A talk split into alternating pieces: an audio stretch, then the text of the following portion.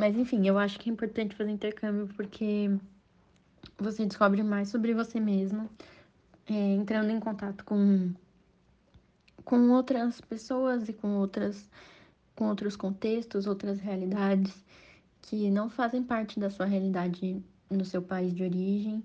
É, e aí você acaba abrindo sua mente para para outros estilos de vida, outros pensamentos. É, você é, pensa um pouco mais fora da caixinha, sabe?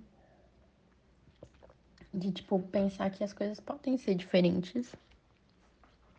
E, e você se conhece mais, você é, acaba tendo um momento só para você, de, enfim, que você tá sem a sua fortaleza maior, né? Que é a sua família, seus amigos.